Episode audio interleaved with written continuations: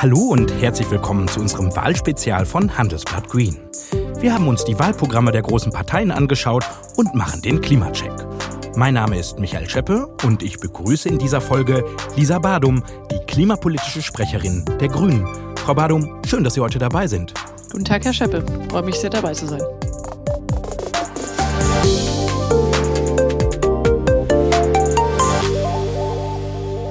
Frau Badung, Klimaschutz steht bei den Grünen im Wahlprogramm gleich im ersten Kapitel. Es ist mit 44 Seiten so ausführlich wie bei keiner anderen Partei und Sie haben ja auch noch ein siebenseitiges Klimaschutz-Sofortprogramm draufgelegt.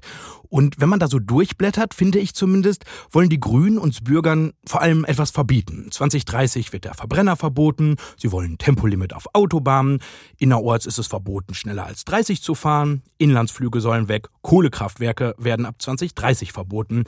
Äh, Frau Badum, da stelle ich mir die Frage, bekommen die Wähler mit den Grünen eine Partei, die alles verbieten will? Ja, also erstmal wollte ich auf die aktuelle Studie des Deutschen Instituts für Wirtschaft verweisen, die mhm. sich angeschaut haben, wie geeignet sind die Wahlprogramme, das Ziel der Klimaneutralität zu erreichen. Und das sind Bündnis 90 die Grünen mit ganz, ganz weitem Abstand weit vorne. Also das ist vielleicht auch noch spannend für die Hörerinnen und Hörer, ähm, sich dort umzugucken. Weil Sie denn und alles verbieten wollen? Sind Sie deshalb vorne?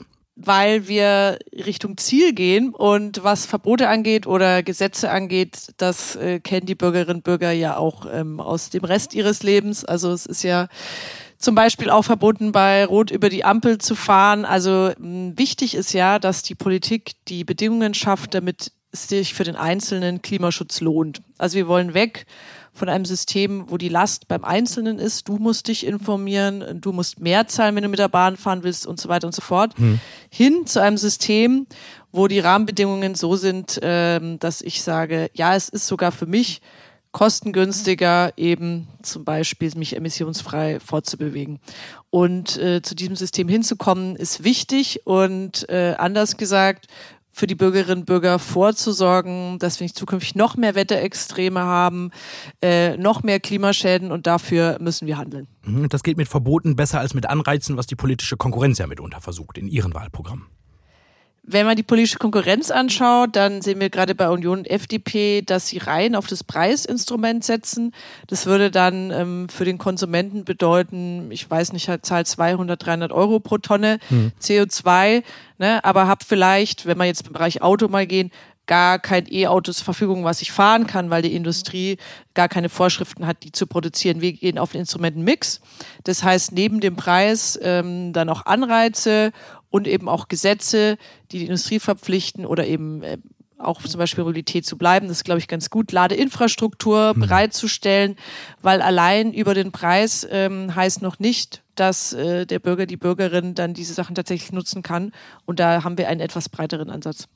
Wenn wir schon bei der politischen Konkurrenz sind, lassen Sie uns doch auf die Linken blicken. Die wollen nämlich bis 2035 klimaneutral werden und Sie, die Grünen, planen das in 20 Jahren, also bis 2041. Und nochmal die Linken, die wollen bis 2030 80 Prozent weniger CO2-Emissionen und Sie 70 Prozent weniger. Frau Badum, da bin ich etwas verwundert. Warum sind denn gerade die Grünen als die einzige Ökopartei nicht die Partei, die das ambitionierteste Klimaprogramm hat? Ich glaube, sehr relevant ist, dass wir möglichst schnell große CO2-Reduktionen hinbekommen. Und auch hier nochmal ein Verweis auf das äh, Deutsche Institut der Wirtschaft, die uns da tatsächlich vor der Linken sehen obwohl ähm, das Datum am Ende sich unterscheidet. Das heißt, unsere Maßnahmen scheinen wirksamer zu sein. Und ähm, wenn man die Linke sieht, die auch jahrelang ähm, am späten Kohleausstieg festgehalten hat, gegen den CO2-Preis ist. Also es freut mich natürlich sehr, dass sie jetzt auch bei Klima mit eingestiegen sind. Aber ähm, an dem einen oder anderen Punkt sind sie vielleicht noch nicht ganz so weit. Mhm. Lassen Sie doch mal konkret in Ihr Wahlversprechen gehen. Ihr Ziel ist es, 100 Prozent erneuerbare Energien bis 2035 zu erreichen. Und in Ihrem Wahlprogramm sprechen Sie selbst von einer einer Energierevolution. Wie soll denn diese Revolution in Deutschland ganz praktisch gelingen? Was muss passieren? Was wollen Sie tun? Also wir müssen schneller werden. Ich sage nur mal eine Zahl dazu. Mhm. Zu Zeiten von Rot-Grün hat es sechs bis neun Monate gedauert, einen Windpark zu planen. Jetzt zu Zeiten der Großen Koalition dauert es sechs bis neun Jahre. Das heißt, wer wirklich Planungsbeschleunigung will, muss Grün wählen, weil die anderen Parteien haben ja bisher schon regiert. Warum können Sie das da schneller als andere? Wir können das zum Beispiel machen, weil wir ein ganz klares Bekenntnis zur Windkraft haben und sagen, zwei Prozent der Bundesfläche muss für Windkraft reserviert sein. Wir äh, gehen auch in das Thema Artenschutz rein, was auch für die grüne Klientel nicht immer einfach ist, aber sagen, es geht um Populationsschutz, aber nicht um das einzelne Tier. Wir wollen mehr Personal in die Planungsbehörden reinbringen und äh, die Ausschreibungsverfahren auch vereinfachen, weil gerade für Energiegenossenschaften oder Stadtwerke, die kleinere Projekte bauen wollen, sind die Ausschreibungen viel zu bürokratisch. Also ähm, da schließen wir uns allen an, die sagen, weniger Bürokratie und wir wollen eine Solarpflicht mhm. für Neubauten und für Sanierungen und auch für Gewerbeimmobilien. Viele fragen sich ja, warum hat mein Lidl, warum hat mein Aldi keine Solaranlage auf dem Dach? Auch das hängt an der Bürokratie, weil es aktuell nicht möglich ist, sozusagen, dass der Vermieter dem Mieter einfach den Strom verkauft. Das geht nicht. Da haben wir sehr, sehr viele Vorschläge gemacht und deswegen werden wir das schneller vorantreiben können. Mhm, Sie haben es schon erwähnt, zwei Prozent der bundesweiten Fläche für die Erzeugung erneuerbarer Energien. Sie schreiben da auch, Zitat, dass es keine exzessiven Mindestabstände von Windrädern mehr geben soll zu Siedlungen. Heißt das, dass wir demnächst äh, vor unserer Haustüre Windräder haben und uns ständig beim Frühstück über die Schlagschatten ärgern müssen? Also ähm, exzessiv ist insofern gemeint, also wir haben ja das Beispiel in Bayern, ne? das sind ja zwei Kilometer Abstand hm. und das hat dazu geführt, dass der Windkraftausbau im Grunde vollkommen eingebrochen ist, dass sogar äh, Windradfundamente wieder ausgebuddelt wurden. Also das ist der Weg zur Deindustrialisierung und es gibt ja einen Unterschied zwischen, ich sag mal, 750 Meter zum Beispiel Abstand oder zwei Kilometer Abstand die Leute vor Ort haben sehr, sehr gute Ideen, die Bezirke, die Landkreise, wo die Topografie passt. Und selbstverständlich gibt es da einen Mindestabstand zur Wohnbebauung. Das ist aber durch die Gutachten auch alles schon vorgegeben. Mhm. Frau Badung, kommen wir doch nun zu unserer Schnellfragerunde. Und die funktioniert so, dass ich Ihnen jetzt sechs Fragen stellen würde und Sie nur mit einem einzigen Wort antworten dürfen. Ausnahmen nicht erlaubt. Einverstanden? Natürlich bin ich einverstanden.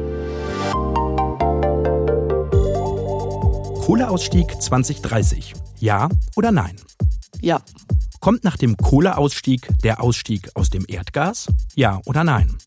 Ja. Wasserstoff oder Batterieauto? Batterieauto, Wasserstoff in anderen Bereichen einsetzen. Gut, dann zählen wir Batterieauto als erstes Wort. Verbot von Verbrennungsmotoren. Ja oder nein? Im Jahr 2030. Ja. Autofreie Innenstädte. Ja oder nein? Verkehrsberuhigte Innenstädte. Ja. Inlandsflugverbot. Ja oder nein? Zugverbindungen ausbauen, damit Inlandsflüge nicht mehr notwendig sind. Das war jetzt aber mehr als ein Wort. Versuchen wir es nochmal. Inlandsflugverbot, ja oder nein? Aktuell nicht, weil wir erst noch die Zugverbindung ausbauen müssen.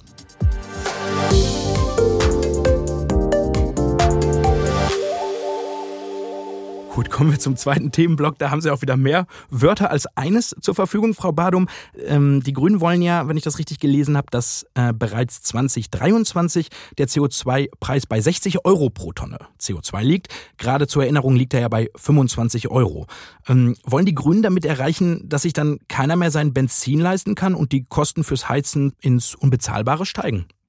Also die 60 Euro sind ja auch, oder beziehungsweise die Erhöhung des CO2-Preises ist ja auch von der Großen Koalition beschlossen worden mit uns zusammen. Wir sagen nur, dass wir es vorziehen wollen. Mhm. Und zwar ganz einfach, weil wir diejenigen einfach ähm, belohnen wollen, die das Klima schützen.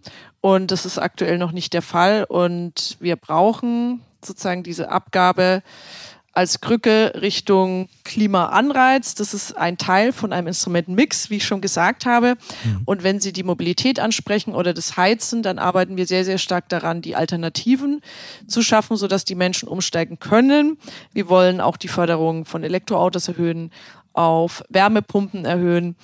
Und ich muss aber den Leuten wirklich die Chance geben, auch mich klimaneutral zu verhalten. Und das macht die Politik aktuell noch nicht. Hm, was kann ich denn als Mieter dafür, dass viele Deutsche wohnen ja in Mietwohnungen, wenn mein Vermieter noch die alte Heizung im Keller stehen hat und darauf eben noch ein höherer CO2-Preis erhoben wird? Ähm, muss ich dann die Mehrkosten tragen?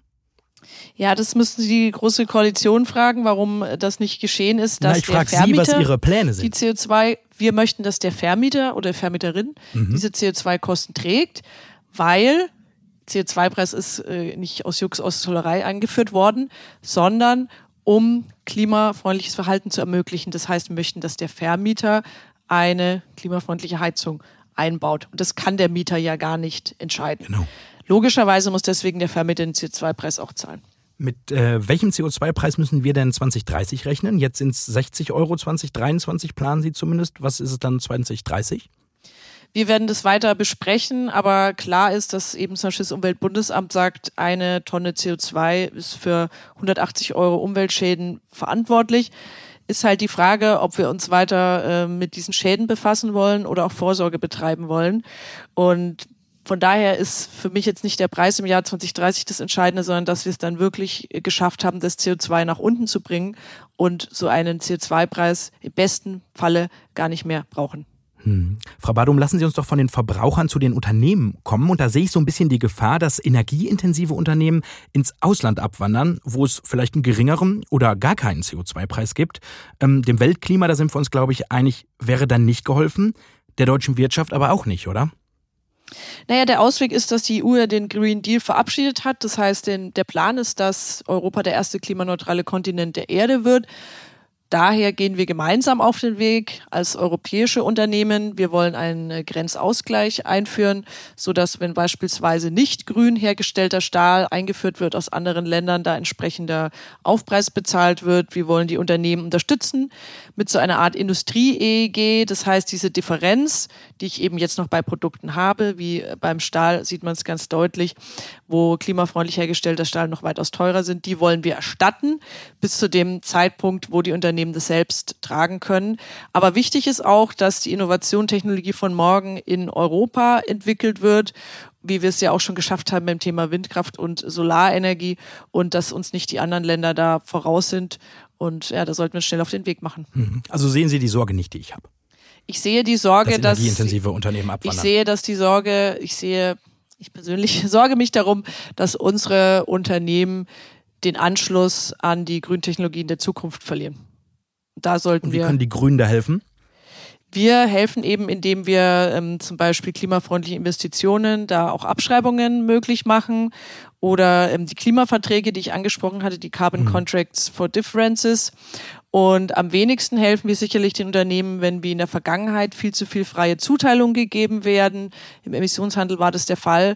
Und deswegen ist die europäische Industrie unter ihren Klimaschutzmöglichkeiten geblieben. Ich denke, wir sollten die Kraft unserer Unternehmen nutzen und sie nicht unter einer Schutzglocke erdrücken, hm. die in Wahrheit dann eher ja, eine Glocke ist, die zurück in die Vergangenheit führt. Lassen Sie uns am Schluss doch über die Sozialverträglichkeit der Klimawende sprechen. Ähm, Klimaneutralität für Deutschland wird laut McKinsey ähm, bis zu einer Billion Euro kosten bis 2045. Und Sie als Grüne wollen ja schon bis 2041 klimaneutral werden. Also dürfte es noch ein bisschen mehr als die eine Billion Euro sein. Frau Badum, wo soll das ganze Geld dafür denn eigentlich herkommen? Also erstens mal müssen wir uns auch fragen, was passiert, wenn nichts passiert. Schon 2018 war Deutschland auf Platz drei weltweit bei den Klimaschäden. Das wird immer vergessen. Mit 4,5 Milliarden Euro. Das wird sicher teurer und es wird auch mehr Menschenleben kosten.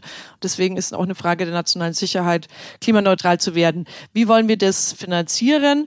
Wir haben einen Plan für ein Programm von 500 Milliarden Euro aufgelegt. Wir sagen, nehmen wir jetzt das Geld in die Hand, wo die Zinsen günstig sind. Wir werden es am Ende zurückbekommen. Ob das Klimaneutralität ist, Digitalisierung, das spielt natürlich alles mit rein oder Infrastruktur. Im Grunde nach dem Vorbild von Joe Biden in den USA, der jetzt ein großes Programm auch gerade durchgebracht hat, weil im Endeffekt sind es Klimaschulden, sind es Schulden für die kommenden Generationen, wenn wir jetzt nicht investieren. Ähm, aber nochmal zurück zu den eine Billion Euro. Wer sollen das jetzt bezahlen? Die Unternehmen oder wir Bürger? Wer ist es? Naja, wir wollen, dass der Staat investiert. Das hatte ich ja gerade gesagt. Wir haben für die nächsten zehn Jahre, ich denke, als einzige Partei so ein äh, Programm aufgelegt. Wir wollen die Schuldenbremse reformieren. Wir haben nicht vor, noch für die Reichen Steuern zu senken, äh, wie, wie die Union das in ihrem Programm stehen hat, weil das würde am Ende des Tages bedeuten, ähm, dass die große Allgemeinheit auch die Corona-Kosten zahlt. Darüber haben wir jetzt auch noch nicht mhm. gesprochen. Und ähm, dass wir unsere Industrie nicht fit machen, unsere Infrastruktur. Wir sehen es jetzt bei Luftfiltern in den Schulen. Und ja, das ist unsere Vorstellung. Mhm. Was mir jetzt immer noch nicht ganz klar geworden ist, ob wir Bürger wegen der Bekämpfung des Klimawandels am Ende des Monats weniger Geld im Portemonnaie haben. Was ist da Ihre, Ihr Versprechen für die Wähler? Ganz sicher werden die Bürgerinnen und Bürger am meisten leiden, wenn wir nichts gegen die Klimakrise machen. Schauen Sie mal, wie viel die Hochwasserkatastrophe im Ahrtal jetzt gekostet hat. Ein Aufbaufonds von 30 Milliarden Euro auch, nicht nur, aber auch deswegen, weil wir den Hochwasserschutz die letzten Jahre vernachlässigt haben. Die Frage ist, für die Bürgerinnen und Bürger, gehen wir von einer Krise in die nächste oder sorgen wir vor? Und äh, wir müssen einfach die Gelder, die wir aktuell ausgeben, ob das in der Landwirtschaft ist, ob das das Dienstwagenprivileg ist, andere fossile Subventionen, die zahlen die Bürgerinnen und Bürger aktuell schon mit. Mhm. Wir müssen diese umschichten und das ist Aufgabe des Staates und das ist keine individuelle Verantwortung von Bürger für Bürgerinnen. Mhm. Frau Badum, kommen wir nun zu unserer Abschlussfrage für jeden Kandidaten hier.